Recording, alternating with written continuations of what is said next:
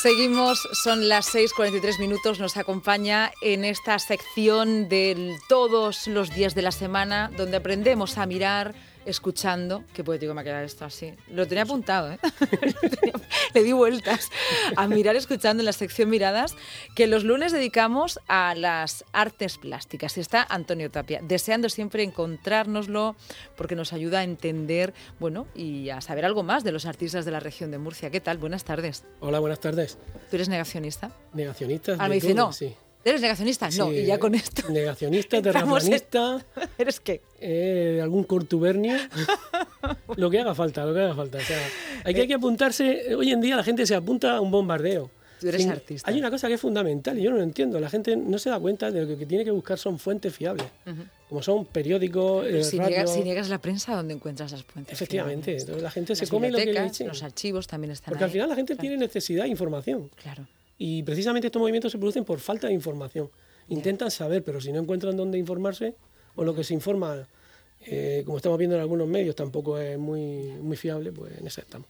Pero bueno, bueno ¿para qué vamos a mejorar Esto era por tener un poquito de charla contigo, que me queda todavía un poco de café. Mm, eres artista, que eso es lo importante. ¿Y a quién vamos a conocer hoy? Bueno, hoy vamos a conocer a otro artista de la región. Eh, vamos a hablar un poquito de, de una obra porque se supone que esta sección es hablar sobre la obra de una obra, ¿no? Sí, sí, bueno, hoy hemos hablado un poco de ti porque ya sabes también cómo soy. No quiero olvidarme nunca que lo que tengo delante es una persona que viene en la radio, que está con nosotros, que nos mira los ojos, claro.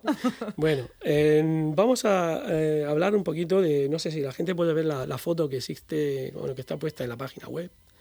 Es una, una escultura eh, hecha con esparto, que, bueno, que es como la figura de una mujer eh, a punto de dar a luz, pero muy, muy reducida de forma, no es solamente lo que es los volúmenes. Y además está puesta encima de un río, al lado de un río. Bueno, esta obra se llama Keasa, eh, Madre, que está hecha en el 2017 y es de, la, de una artista blanqueña que es Noemí Yepes.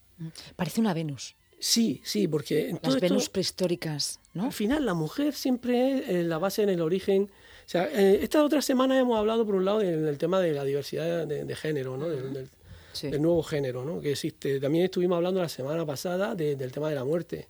Bueno, pues esta vez vamos a hablar un poco del arte y la naturaleza. De cómo el arte se asocia a, mm, esa naturaleza de la que venimos y a la que nos movemos. Entonces, en esta escultura que estamos viendo aquí, que es de unos 70 por 60 por 60, es, o sea, es, ¿eh? bastante grande. Estamos viendo como un... O sea, la, figura está hecha de un de esparto trenzado, más que trenzado es, eh, digamos, está trabajado eh, sin muchos nudos, digamos, pero bueno, es como un, esparto que se ha ido adhiriendo uno a otro o sea, una fibra con otra fibra a base de almidón. Como si hubieran amasado. Sí, exactamente. Es como crear una masa que se va enredando uno con otro de tal forma que al final lo que conseguimos es esta estructura. Aún es más, de hecho, muchas esculturas, eh, si la gente lo supiera, muchas esculturas por dentro están vacías. Son bolas de poliespam, bolas de aluminio, que luego se recubren por encima, mm. pues por temas económicos sobre todo. Ah, y aparte porque también luego el peso y por la misma estructura, pues se pueden deformar, se pueden caer o romper. Mira, la idea mítica, perdona que te interrumpa, esa idea mítica de que estaba el escultor con su cincel en piedra, ¿eh? siempre cincelando con el barro, no. Eh, gracias a Dios hemos evolucionado. O sea, hay, más cosas, hay más posibilidades de, representar los volúmenes. Bueno, pues este precisamente lo bonito que tiene es que tiene una base, evidentemente una base de hierro interna, ¿no? Pero prácticamente lo que es una estructura vertical, con cuatro soportes donde no, para que no se desplome. Y todo lo demás, desde el principio, desde la misma base, es ese, ese esparto trenzado. De tal forma que se ha ido creando desde dentro una masa que al final acaba siendo esto. A mí me recuerda, cuando lo veo, me recuerda a un capullo de seda. Sí. Y el esparto es como si fuera, veo que el esparto es como si fuera la seda de, la tierra, ah. de la madre tierra, ¿no? la fibra vegetal esa que es desde la que, de la que surge esta imagen. Entonces, eh, bueno, eh, al final, eh, esta, esta obra a mí lo que me, lo que me da, lo que me, a lo que me lleva a pensar es que es como si fuera un, hay una mujer dentro, que es la, madre, no hace referencia a la madre, a la Demeter romana, ¿no? Que es la que, de la que viene la vida y a la que vamos, que es la tierra, ¿no? Y eh, dentro de ese capullo hecho por la, por la fibra de la, de la, propia tierra está esa nueva mujer que está embarazada con, a punto de parir, digamos. Entonces, eh, de alguna manera lo que está representando, para mí, a mi entender, es el nacimiento de una nueva conciencia. ¿Por qué de conciencia? Sí, porque los jóvenes... Vale los jóvenes, la gente joven, como en este caso Noemí, que es muy jovencita, tiene 90, del 94, claro. o sea que son veintitantos años, está precisamente en su explosión creativa, pues eh, están en una, situación en la que ya necesitan un cambio eh, respecto a la sociedad de la que vienen, ¿no? Porque nosotros hemos tenido una sociedad, la gente de una generación posterior, anterior, hemos tenido eh, una sociedad con mucho, digamos, que hemos mirado un poco de lado a lo que es la naturaleza, y a la tierra, que es nuestro origen y lo que nos ha mantenido, y hemos, la hemos ensuciado y la hemos deteriorado bastante, y esta gente que viene detrás ya viene con otra conciencia, con otra forma de entender la tierra. Entonces, precisamente creo que subconscientemente de ella surge esa idea de representar la maternidad saliendo de la, de la tierra eh, para, eh, como producto de, ese, de esa necesidad de cambio de conciencia que hay. La, la, ubicación de la escultura no es nada casual. No, no, yo creo que no, no, porque precisamente, a ver, hay una cosa fundamental que eh, para mí Noemí es una gran artista, sobre todo por una cosa, porque es verdadera, es una artista verdadera. Es una artista que habla desde su formación, con su formación, pero desde sus emociones y sus sentimientos. Noemí es una chica que nació en Blanca. O sea que con el tema cultural, como hablábamos la semana pasada, es uno de los centros más importantes de la región. Ahí Estela. Ah, está ahí don Pedro Cano. Que, ha creado escuela. Que crea escuela y que está dispuesto siempre a que todo el mundo, abierto a todo el mundo, ¿no? Y ella bebe de, ese, de, ese, de eso. Luego, aparte, Blanca, está, eh, digamos, Blanca es el río Segura. El río Segura sin Blanca no se entiende, ni Blanca sin el río Segura. O sea, estamos hablando de naturaleza viva. Blanca es uno de los entornos preciosos, tanto lo que es la zona del río como los alrededores, de una naturaleza que la están viviendo, ¿no? Y eh, creo que al final, pues, el poner este, esta escultura junto al río no sé si de manera consciente o inconsciente, el artista eh, está potenciando esa relación entre lo que es la obra y la naturaleza. ¿no? También otra cosa que es importante decir de ella es que ella viene de familia espartera.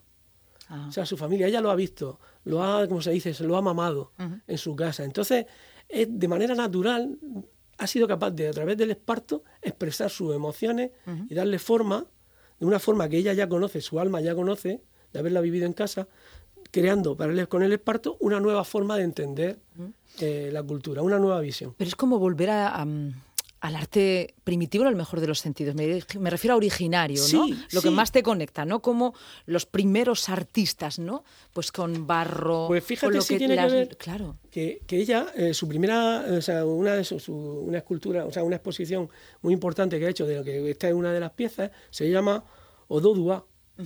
Ododua, ¿vale?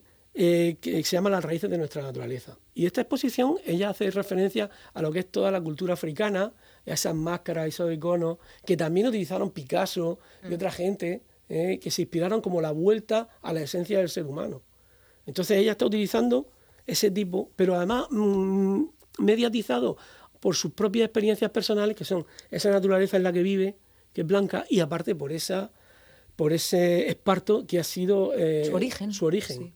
Entonces, claro, eso para mí es un artista verdadero, un artista que utiliza todo su, entorno y todo su conocimiento y todo su, todo su bagaje emocional y lo proyecta a través de su, de su escultura. ¿no?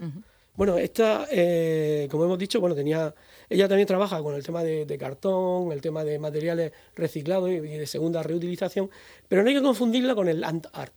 Hay una, una cosa que es el land art, que, que, hemos visto mucho, que es una intervención que se hace eh, con materiales naturales pero en la naturaleza. O sea, a veces hemos visto, por ejemplo, eh, artistas famosos que han hecho land art, Risto, eh, que vimos que, envolvía, envolvía los, monumentos en plástico y tal, eh, una lona gris y tal. Bueno, envolvía un acantilado, pero claro, él, al intervenir sobre eso, sobre esa naturaleza intervenida, con ese, como de alguna manera como preservarlo, para llamar la atención sobre eso, lo que hizo fue taparlo. ¿Qué pasó? Porque se quedaron focas dentro, pingüinos, hubo que rescatarlo. O sea, al final el land art agrede, de alguna manera es invasivo y utiliza los medios que hay, los transforma y modifica. Sin embargo, el arte ambiental, eh, el arte ambiental... Es inclusivo.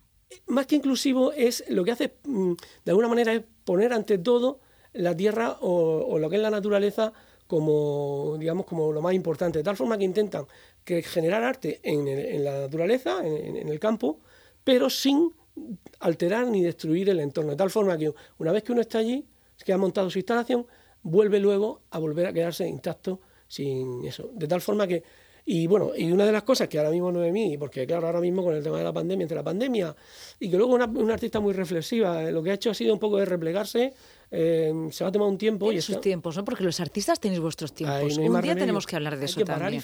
Del artista y los tiempos, porque a veces sí que sois, eh, os hacen peticiones como si cíclicamente tuvierais que hacer producciones, ¿no? Como si fuerais una cadena de producción. Y hay que entender que tenéis vuestros tiempos. Bueno, hay que entender una diferencia muy importante que es la artesanía y el arte. Claro. La artesanía es algo que se produce, que puede ser fantástico, tener su componente, su componente artístico, vamos, fundamental, pero al fin y al cabo es una producción en serie de alguna manera. Y luego tienes el arte, que es producto de la emoción. Entonces, tú puedes estar motivado y cuando estás motivado con una idea y consigues una línea de trabajo, es desbordante. O sea, trabajas, trabajas, te vuelcas, haces 50. Pero luego se te acaba la línea y entras en un estado difuso en el que no te encuentras, no sabes lo que es y... Y totalmente necesario, ¿eh? Ahí, forma, parte de vuestro lenguaje, claro.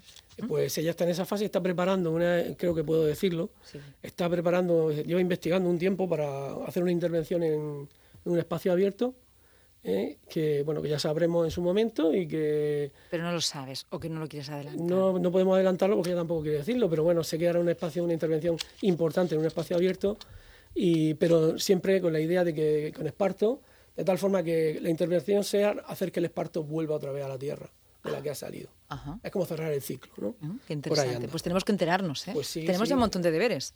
Desde la exposición de Sicha en la ermita de Fuente Álamo sí, sí. a este lugar que no sabemos dónde. Y a Marsa, que expone en el, Círculo de Bellas Artes de Madrid. Bueno, ahí también. Ahí empezamos la ruta. Venga, esa es la segunda vuelta de, este, de este programa, ¿no? Como las elecciones europeas. Sería nuestra segunda vuelta sobre los artistas. Pues sí, la verdad es que sería una pena que al final se perdiera. No se va a perder. Pero bueno, lo, lo bueno yo creo que la gente también, una vez que aquí la, la idea de, este programilla o de este, de este rato es, mm, que la gente sepa que, que, si observa un rato las cosas, hay una serie de, hay una serie, las obras de arte, hay una serie de, de, parámetros que son comunes a todos los artistas y que son iconos que todos utilizamos de una manera o de otra. Y con eso se puede construir una interpretación, y muy fundamental y muy grande un artista realiza una obra con su interpretación, pero todo lo que sean interpretaciones que se añadan, lo que hace es darle más calidad a la obra. Cuando una obra está totalmente interpretada, esa obra está muerta. Entonces, para ¿Hay alguna obra totalmente interpretada? Pues hay muchas que, están eh, ya... Un poco manidas, ¿no? Manidas, sí. Y entonces no son, no son reinterpretables a fecha de hoy. Por ejemplo, la semana pasada estábamos hablando de de Rosana Sicha, de, que había una chica que se tapaba los ojos delante de una señora mayor. ¿vale? Hoy en día, aplicable perfectamente a la pandemia, de que hay gente mayor que muere y los jóvenes se tapan los ojos y no hacen caso a esta pandemia. O sea, la obra de arte, aquel arte de verdad está totalmente eh, integrada en el, digamos, es actual. Contexto, siempre, siempre, es actual. Finalmente, si puedo. Claro, claro. bueno, que que, bueno, ella, ella, está dentro de este, de este arte ambiental de lo que se puede definir, ¿no? Y eh, bueno, ella ha estado exponiendo en, aquí en la región, ten en cuenta que el currículum que tiene es un poco corto todavía, pero tiene 15 o 20 exposiciones, es una tía súper trabajadora y bueno, eh, está exponiendo a nivel nacional en Granada, en Alicante, en Barcelona. Y luego en la región dentro del proyecto de espacios expositivos de la CAM, de la, del ICARM, pues está exponiendo en Blanca y en Bulla y también ha hecho incluso ponencias dentro del Congreso de Arte y Naturaleza que se celebró en Ojos. Y luego también he eh, tenido uh, actuaciones, actuaciones, vamos, intervenciones fuera de España, en Rumanía, a través de la Reference Week de la UCAM, que fue una, una, colaboración con distintas universidades de Europa en la que ella está exponiendo por ahí fuera. Al final, pues es una artista que creo que es de estas artistas sinceras, de las que, de las que merece la pena seguir y que su arte está totalmente eh, relacionada con ella y con el entorno donde vive. Mm. Y, es muy grato que la traigas a la radio porque además de su obra podemos entenderla, sobre todo desde tu mirada, que, siempre creo que es la mejor mano ¿no? para conocer a los artistas. A ver a quién me voy a traer yo en septiembre que me hable de Antonio Tapia. bueno, siempre habrá alguien. Qué difícil. Que hable ¿eh? mal, por favor. Pero muy, muy interesante, muy interesante, sí, sobre todo como, como lo cuentas. Decir a los oyentes que podrán escucharlo en podcast y que colgaremos también la foto.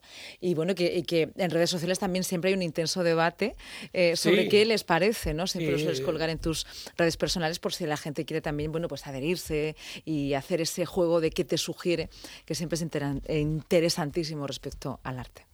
Así que ellos pueden hacerlo, ¿no? Yo los invito a todos los no, oyentes, claro que pueden. De hecho, es fantástico ver cómo de, semana a semana ha ido creciendo el número de gente interesada en esto y, opinan. Y es lo que hablábamos antes, cada opinión enriquece la obra. Y una obra que no se enriquece, pues muere. Pero en este caso, pues gracias, gracias a Dios, por suerte estamos teniendo que tanto las tres artistas que han venido, más los próximos artistas que vengan, pues seguramente, bueno, eh, de momento, pues están también. Que son muy interesantes esa selección. Antonio Tapia, muchísimas gracias. Tenemos que esperar una semana entera para volver a hablar contigo. Nada, lo, que queráis. Yo me vengo aquí a vivir y, echamos la tarde. muchísimas gracias. Buen título para otro programa. Echamos la tarde. Muchas gracias, amigo. Un abrazo. Adiós.